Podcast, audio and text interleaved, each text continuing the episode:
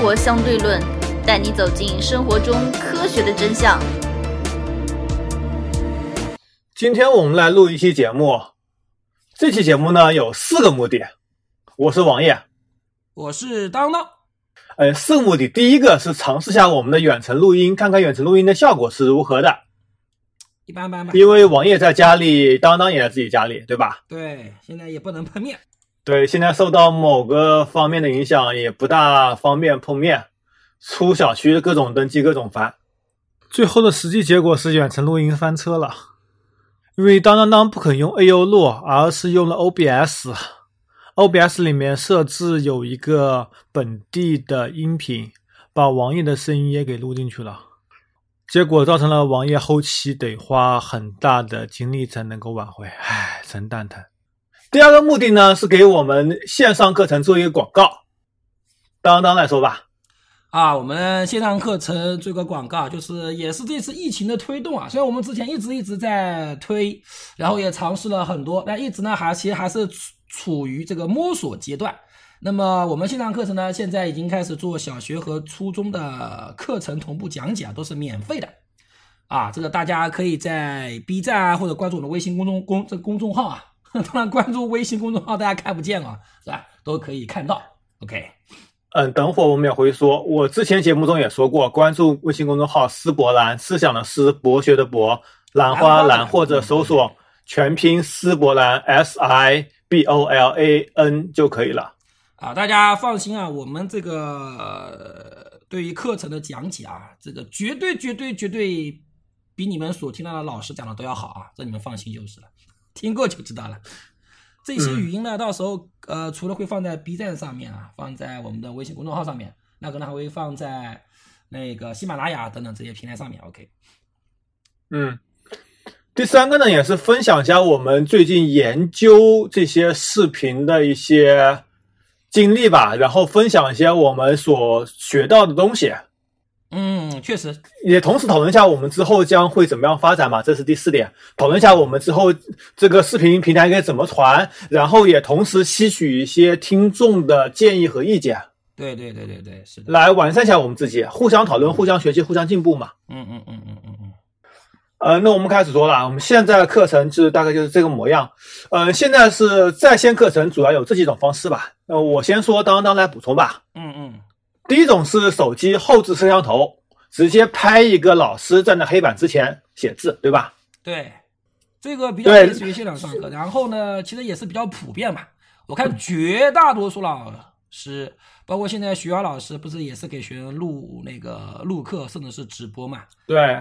他们也是这样子的，甚至有的是，但是支做一个支架，对不对？手机放在支架上，然后就看着就用笔写嘛，写在白纸上。对，嗯，这个最大优点是跟课堂上课很接近，但是有很大的弊端，比如说，呃，我没法和学生互动，对，然后我没法看到学生到底在干什么，是不是听课时候在那玩游戏？啊，这个，这个其实是所有网络教学的弊端。不是，这个等会，我也会说到这种模式啊，其其其实都差不多，其实都都差不多，都差不多，嗯。同时吧，可能你比如说你黑板上去显示，边上还有个投影，在那边投一些什么相应的数据，或者你把数据分发到学生手中，对，这其实效果其实并不怎么好，只是一个形式。对。第二种呢，就类似于。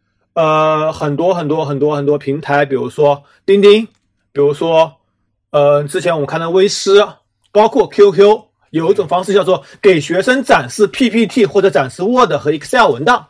对。然后同时你边上有个你的小头像在那边说话。嗯。吧唧吧唧吧唧，对吧？这个应该是最主流的模式了，现在来讲。这个是最主流的模式。嗯，但是这个缺点。你没法向学生展示你做一些什么笔记相应的东西，对吧？除非你是事先做好，然后一次性放上来。对，还有很多老师他没有那个手写板。对你没法向学生展示，就是你边说边写，对吧？边说边。对这种话，可能像成人那些公开课可能会比较合适啊。对对对，或者是那种演讲会比较合适。对，但是上课的话，我个人认为还是差一点。嗯。第三种呢，就是手机 app 或者你拿平板 app，嗯上面一个类似于一个白板的东西，嗯这个呢是可以写，但是手机和普通的平板有一个弊端，它的那个呃触控的架构只是单层的，单层逻辑的，你想放大缩小不可能。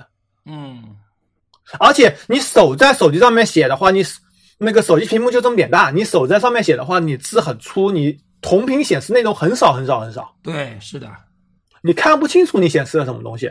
对，再接下来一点就是说高拍仪，嗯高拍仪拍一个纸，老师在上面写字，然后加个摄像头辅助一下，对吧？嗯这个王爷个人认为做数学题可能还不错，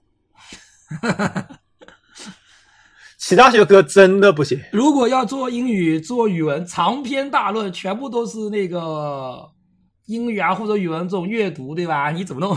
嗯 确实，当然有很多老师其实也是没有办法啊，也是在这样的用。其实说到这里啊，我倒觉得我们现在用的这个，我觉得至少我觉得还是挺先挺先进的。我说实话，把一堆东西对这个一组织，其实我们这个招真的是挺、挺先进的。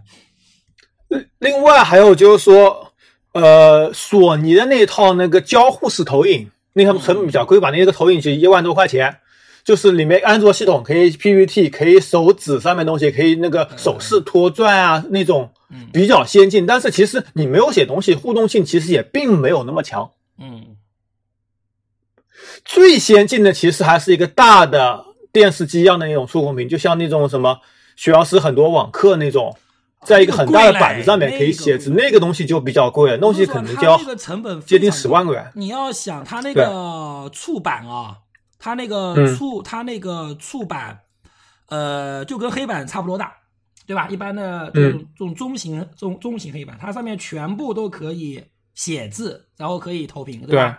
然后，然后你还要想，它还要后面要前面还有人要拿个摄像机或者是这手机给你拍，对吧？要同步给你拍。但是其实还有一种方法，我我跟你讲，你想都想不到，劳动人民真的嗯智慧是无、是无穷的。这个板是不是非常、是是不是非常是不是非常贵？没嗯关系，我跟你讲，他现在有有一个人是怎么是他是怎么做，你知道吗？是一个投影，对不对？反正我不知道他投影是怎么投啊，反正这投在这个这个墙壁上，或者是投在黑板上，对吧？然后呢，嗯他在黑板前面装一块玻璃，你懂了吧？嗯 前面装一块透明的玻璃，OK，我是写在玻璃上，其实效果是一样的，啊 就是说我透过玻璃可以看到玻璃后面的字，对吧？然后我又在玻璃上写，那感觉就是两个人合二为一的感觉，是吧？嗯，所以这这成本就低很多了嘛，对吧？但是我说实话，成本是低很多嗯找这么大块玻璃也是不容易的，是吧？你放在家里面，是吧？嗯这个东西，所以综上所述，我个人认为啊，我个人认为，我跟王爷现在设计的这个，把一堆设备组装起来，那主要是靠王王爷了。那我也出一份力啊，这至少我是在用啊，我觉得其实还是不错的啊，其实还是不错的。其实王爷个人认为最适合做课堂的是 Surface Hub。嗯，那我这个 Surface Hub 就是微软推出那款，呃，有五十五寸、七十五寸的那个大的电视机的那个交互型 Service 啊，那个贵不了，真是对不对？那个那个也需要四万人民币左右，那个效果真当是好。嗯，但是我觉得你各种各种 Windows 的交互全有，然后各种而且又大，对，而且又可以人在上面讲，嗯，又可以实时的保存，你把每个数据全最后全给保存下来，对，分发给学生。我们以后钱够了搞一个。这其实可能不需要钱够了搞，因为这个有替代方案。嗯，因为现在带触控屏的大型电视直接接一个 Windows 电脑也可以实现。但是你要在上面写写字的话，不会带触控的大型显示器直接接一个 Windows 电脑，甚至不需要大型显示器。比如说那个戴尔有那种一千多块钱的二十四寸的那种显示器，嗯也类似于高拍移这种做法进行互动，嗯这也是一种可可以的选择。嗯，不，最好还是大屏显示器，你站在那个大屏显示器之前进行互动，类似于 Surface 这种互动效果。对吧？可以看到，因为 Surface 毕竟它有两层嘛，一层是手写笔，一层是放大缩小。嗯，两层互不干涉，这是非常非常有效、非常好的用户体验。对，Surface 用户举得看不清楚可以放大。嗯，对，嗯，所以我们最后选择了 Sur 类似于游戏直播的，就是 Surface 通过采集器采集到一台电脑上面，你既可以进行录制，又可以加摄像头、加其他东西。嗯，同时呢，你还可以通过这家电脑直播和进行 QQ 啊什么其他东西的，那个互动直播，对吧？对。所以我觉得那么下去说看，嗯，至少在我们现有条件下，我觉得，我觉得我们现在用的这一套 Surface 这个进行输入，对吧？进行这嗯个书写的呃输入，还有这这个 Surface 这套这套确实非常方便啊，而且这个是我的功能啊，我我突然发现啊，Surface 我们从来不用 Surface 它自带的那个东西，我突然发现把这个文件转换成 PDF 以后，我靠，用起来非常方便。不过你这款 Surface 机已经四年多了，性能还是有点有点落后了。哎呀，没关系，反正至少现在我至少感觉现在还是比较够用的。然后再外接一个台式机，对吧？或者一台电脑嗯专门用于录制，对吧？这样子，嗯，至少干扰性也不强，对吧？所以我觉得效果，反正至少来用起来还是不错。毕竟还是六代的 i 五的 U 的嗯 CPU。啊，但是现在呃唯一的再我们来说是什么吧？其实现在最大嗯。最大的问题还、还是两个，其实现在最大的问嗯。题还是两个，就是第一个呢，就还是我觉得我说实话啊，设备这些东西其实都是容易解解决的。其实是容易解决的，你就看那个李永乐老师好了，李永乐老师是号称一根粉笔，什么修饰都没有。我靠，现在在 YouTube 上有一百万粉丝，对吧？在全国也不知道有多少粉丝了。他真的就一根粉笔啊，然后就一个手机拍，之前都是一个手机拍，非常那个非常的简约，对吧？所以关键关键还是你的内容和你的这个内容是第一是第一位的，还还还这还有你用的平台和你的这个传播方式，就这个反而是最是最难的。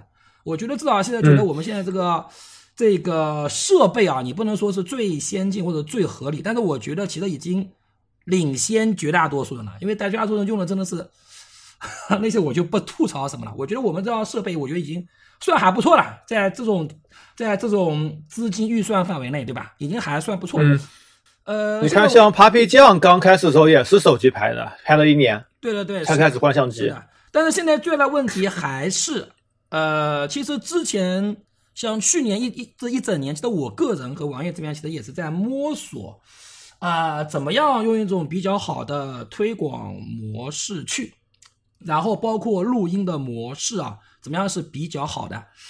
呃，其实摸索了一年，给我最大最大的，我到昨天才发现，呃，最大最大的感受就是，你录屏的时候一定要让让你自己感觉舒服，这是我最大最大的心得。你在录制视频的时候，比方说可能很，比方说我们要传 B 站一些录屏，必须要让你自己觉得舒服，自己觉得满意的情况要觉得舒服，什么是是什么意思？比方说之前啊，我也看到很多这个 B 站的视频啊，那我就想各种想模仿别人，但是我说实话，包括我还写了真真的是将将近三万字的文字稿啊，一个字一个字码的，都是有事先有他妈剧本的。后来发现这个效率实在太低了，而且做完以后搞得我精疲力尽，就是坚持不下去，你知道吧？嗯 然后自从这次疫情啊，虽然说全国人民都受到了损伤，对吧？但是对我个人而言的话，我觉得啊，这次疫情啊，呃，因为让我不得不开始同步录那个他们学生的同步的免费的课的课程嘛。我录着录着就发现找到自己的一个，你要找到自己的一个模式，就是我录了我很对开心自己的模式、自己的特点我，录的很开心，然后效果感自己感觉还不错，然后能够把这个语言上的一些，你不能说没有瑕疵，虽然说你可能事先写好剧本，你不会出现什么中间卡壳啊，或者中间重复啊，对吧？讲错啊，嗯可能这种比较少，但是。其实整个流畅度是非常是非常不够的，也不能体现出你自己的一个语言特色，对吧？所以嗯我说我是这我我我其实是直到昨天我才慢慢感觉到，我通过我说实话，录屏跟平时上课感觉其实是不一样的，它还有一个过程，对吧？我以前是非常我是非常喜欢人多，有人在那在那我面前上课，在之前我是非常有感觉的。现在什么人都没有，嗯让我对那个屏幕瞎讲。刚开始的时候非常非常不适应，特别是去年录的时候，我就各种没感觉，你知道吧？真的是各种没感觉。我在想，哪怕是一个人站在我面前，我都感觉好点。但是我发现啊，什么东西就是逼出来的。自从这次疫情之后，那我不得不网上上课了，对不对？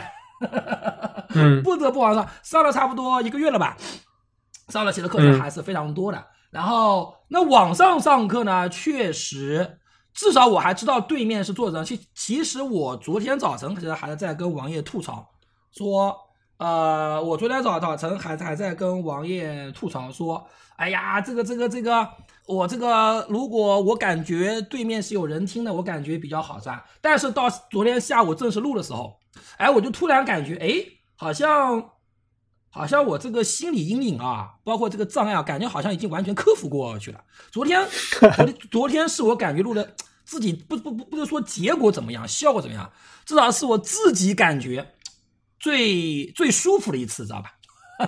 嗯然后各种腔调拿捏啊，我也没有刻意去模仿那些 B 站上那些比较有比较成功的一些 UP 主啊。之前其实我有还是有点刻意模仿，我以为我以为这些东西是观众喜欢的，但后来我自己想明想想明白了，对吧？第一个，你去模仿别人，你呃就觉得很别扭，就就就觉得这个这个方式架在你自己的身上，其实是很别扭的，对吧？东施效颦，对越模仿越糟糕。非常别是非常别扭的。那么第二个呢，别人听着也非常别扭，对吧？所以你还是最主要就是把你，你不不需要去在内容上，其实不需要去刻意讨好你的观的观众。观众现在其实都是同温层取暖，对吧？你讲的嗯再垃圾，其实都有人愿意听，只要你能够通过合理的方式或者长期做。坚持做，用你最舒服，因为你只有舒服，你才能坚持下去嘛。我说难听点，对不对？对不对？嗯你总是能够找到你的同温层的。所以我我昨天下午突然顿悟了，对吧？怎么舒服？但是刚刚我之前发了一个视频，你看到没有？一个 B 站 UP 主，啊，呃，他是一年半收获了二十万的粉丝，啊，然后说家人给他买一套一千八百万的房子，不干 UP 主了。如何收听我们的节目呢？您可以在喜马拉雅、荔枝 FM 或者苹果的播客应用上搜索“生活相对论”，关注爱因斯坦头像的就可以了。我觉得啊，这个东西我觉得要两要两面看。第一个，我们要看他是否要不要继续下去，或者过段时间以后再继续再继续下去。他这么说，那你想那些明星，那些明星有多少次讲啊，我要退出娱乐圈，大家不要拦着我，我要退。没有，因为他现在线上做东西刚刚好，收入支出打平，没有赚到钱，但是回去继承家业的话，每年有上千万的收入。啊这个我说实话啊，也许他以后还会养这个团队，养一段时间，做一些其其他视频。这个我但是实话他的主业肯定不在短视频上他团队里，有多少人啊？十来个。十来个，主要是做技术制作还是做推广用啊？我觉得推广其实反而是最重要的事情。主要是制作，主要是制作，因为现在制作成本非常非常高它推广是怎么推的呀？呃，这我不清楚，他就 B 站上面传，好像也不做太大的推广。那就是刚开始做的足够好嘛，对吧？对吧？他是前一年没有做什么太大推广，但是质量做的足够好。他说他第一年的视频每个都会自己去回去看两三遍，觉得很满意，嗯但是只收获了大概几万的粉丝，嗯几万的粉丝。然后接下去半年呢，他有点说开始刷下线了，去蹭热点，去模仿别人的东西，然后粉丝倒是上来一点了，但是视频他自己做完自己都不会想去再去看一遍。对，这就是我说，一定要你自己舒服，对吧？一定要自己舒服。所以我觉得这点李永乐老师是做的最好。其实李永乐老师他做那个视频啊，其实做了很久，你知道吧？做了很久。他刚开始啊，包括他自己是，你看他那个，你去搜那个李永乐他前期的那些视频，真的是清晰度很差，你知道吧？纯手机拍，嗯现在我估计都是有专人给他摄像头拍了，对吧？就是有那个高清的摄像机拍了。以前都纯这就定拿，但是李永乐他就是，哎，他自己讲着玩儿，他自己非常的舒的舒服，对吧？而且他不讨好任何人，你发现没？李永乐他上课就是很直接的啊，有个小朋友给我发东西，然后后面讲完以后也没有什么花里胡哨的东西，直接说好，我们这节课就完了，不，粉笔人就就走了，嗯 把自己的特色，你只有自己做的舒服，自己做的开的开心，你才能坚持下去。坚持，你如果因为做这种东西，我说实话，你没有一个非常好的一个 enthusiasm，没有非常好的热情和这种开心啊，你是坚持不下去的。一旦你坚持不下去，我说实话，这种东西积累性是非常强的，你就找你就小概率就碰不到你的同温层，你知道吧？其实你只要一旦碰到你的同温层了，同温层效应一旦展开，就好就好比是那个病毒一样的，你碰不到这个病毒，你不会生病。你他妈一旦碰到一个病的病毒，你就就完了。但其实道理是这样，你就是要不断的做事情，终有一天你能你你要坚你要坚信你能碰到一个病毒样的同温层，它会迅速给你扩散出去，一传二二二这个二这个二传四，其实爆发是非常非常快的。所以我现在想明白这一点了。不要去刻意模仿模仿别人，对吧？把，这个把自己的特色做出来，这样才能够不呃，当然了，在这个做的过程当中，内容始终是第一是第一位的。你不要去想着刚开始投入多少钱去弄设备，当然他有他有钱是这样说，对吧？我们在我们的资金预算范围内，尽可能把视频做得好，对吧？你也不能去追求真的是高清啊什么，这这都是要砸钱的，对吧？嗯对吧？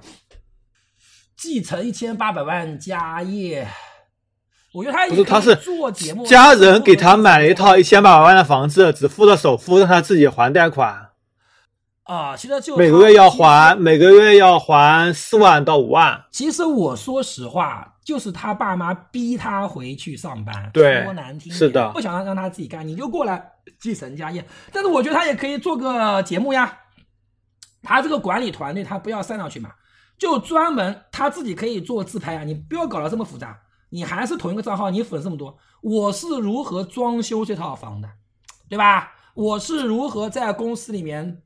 这个是什么？你完全可以做成一个个而且生生活秀啊！你有这么多粉丝了，对不对？对不对？对，是的。做成一个现在这个名，然后他包括他家里的那个生意，也可以通过这个方式向别人进行展示对。啊，你一些机密的东西你可以不用展示，对吧？但是你像就好比现在这个明星真人秀这么多，你也可以做一个真人秀，而且而而且你钱这么多，你家里装几个这种高清摄像头有什么关系？随时可以开。而且他？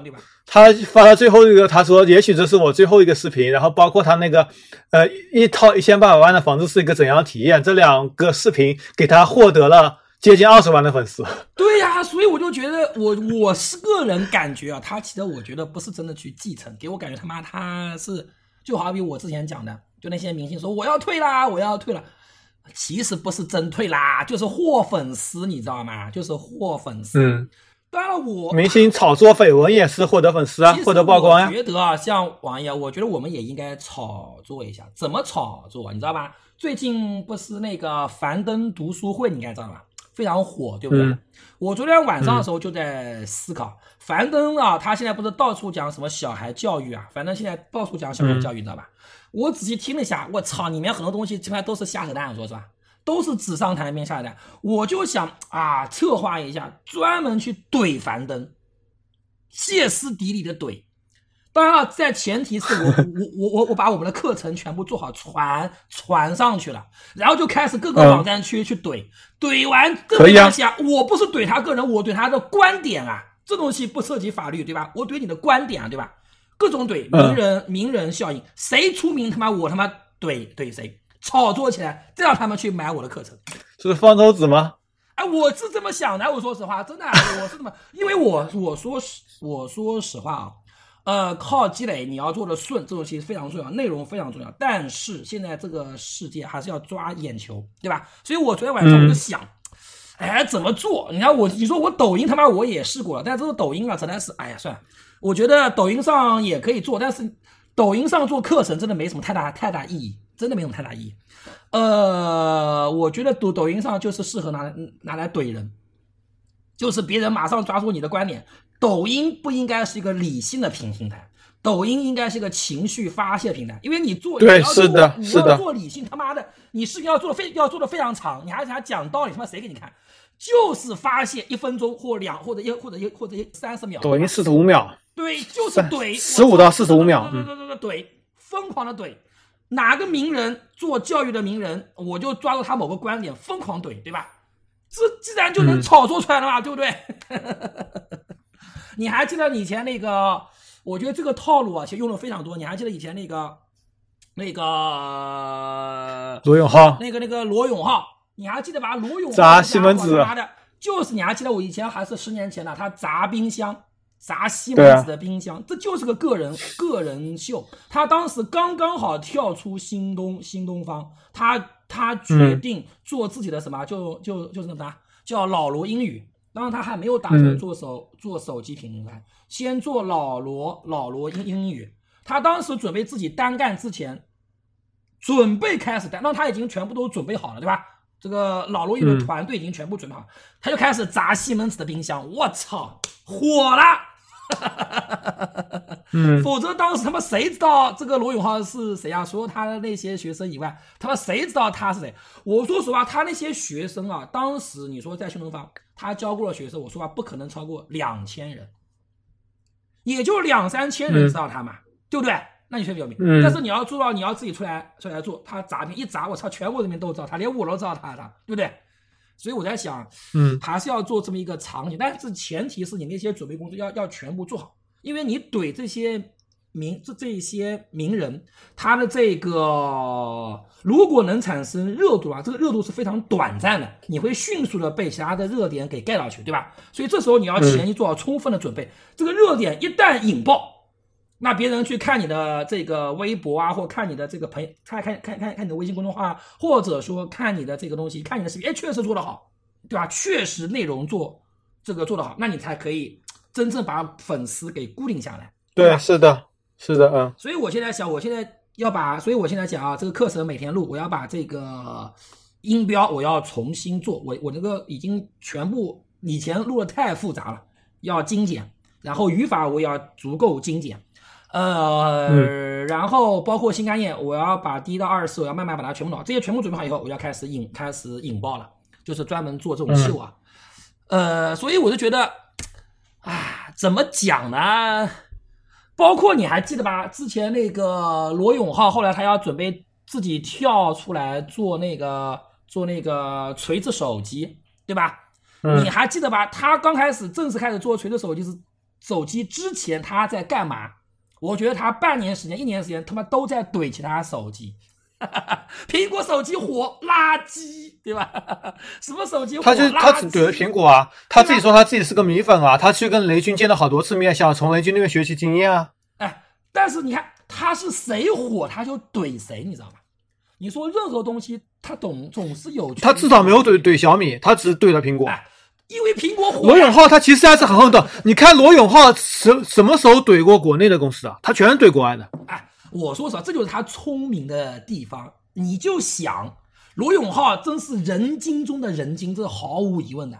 他怼国内公司，别人要找要要找他查，苹果又火，他妈你怼苹果，苹果怎么找怎么找怎么找怎么找你的茬？做任何而且对苹果也是好事。我记得苹果有个高管说了哎，只要新闻曝光苹果的消息，无论是正面和负面，对苹果都是利好。对，所以这就是双赢。所以我说实话，这个罗永浩真的是人精啊！而且你不能限于两线作作战，只要不是三星 Note 七那种事故，都是利好。对你只要我说实话怼人啊，就是说这个网络是吧？我觉得这就跟打仗是一样的，你不能限于两线作战，你必须要怼一个拉拉一个，踩一个赞赞一个，踩一个，然后再赞扬赞扬一个。所以我现在就想，方舟子现在为什么被人骂的臭？方舟子就不懂这个道理，你知道吧？方舟子傻逼，他妈是谁都怼，什么事情他都怼，你应该不能两线作作战啊，对吧？而且方舟子在他领域怼人基本没有错过，但是在他不是在他自己领域怼人，基本上有四分之一是错的，对呀、所以这个这个这个这个，而且错的非常非常多。所以方舟子，你看他现现在，你看连这次疫情啊，方舟子都他妈怼。你就是不择时机，对吧？大家都说很郁闷，对吧？你这时候怼有什么意义，对吧？虽然说你可能是能挑出很多毛病来，对吧？你作为一个名人，这时候怼就很他是为了挑毛病而挑毛病，屁股坐的位置 太歪了，他屁股决定脑袋了，很不理智。所以说，就是说实话，所以说像罗永浩，其实是我觉得，我觉得虽然说罗永浩后面的锤子手机不管他怎么样啊，运营怎么样，但是罗永浩，我觉得他在做营销这个方面绝对是个天才。绝对是个天天才，对吧？整个在不罗永浩只能做营销和做发布会，其他东西真的做不到。发布会就是喷段喷段子嘛，对吧？能就段子从头说到尾嘛。能把发布会做成一个相声也是真他妈牛逼，对吧？因为因就是因为罗永浩退出了这个手机行业，对吧？然后别的手机公司开始发布会，请王自健做主持，讲段子、讲笑话，然后现场表演小品。我也是很服的，我也是很服的。然后发出来一个垃圾手机，不是不是不是，我跟你讲，这样他们是为了吸为了吸引人嘛，对吧？我觉得这个也有必要，对吧？这个也有也有必要，这个发布会的形式的多样化嘛，对吧？呃，反正我觉得，反正我整个大的思路就是就是这样。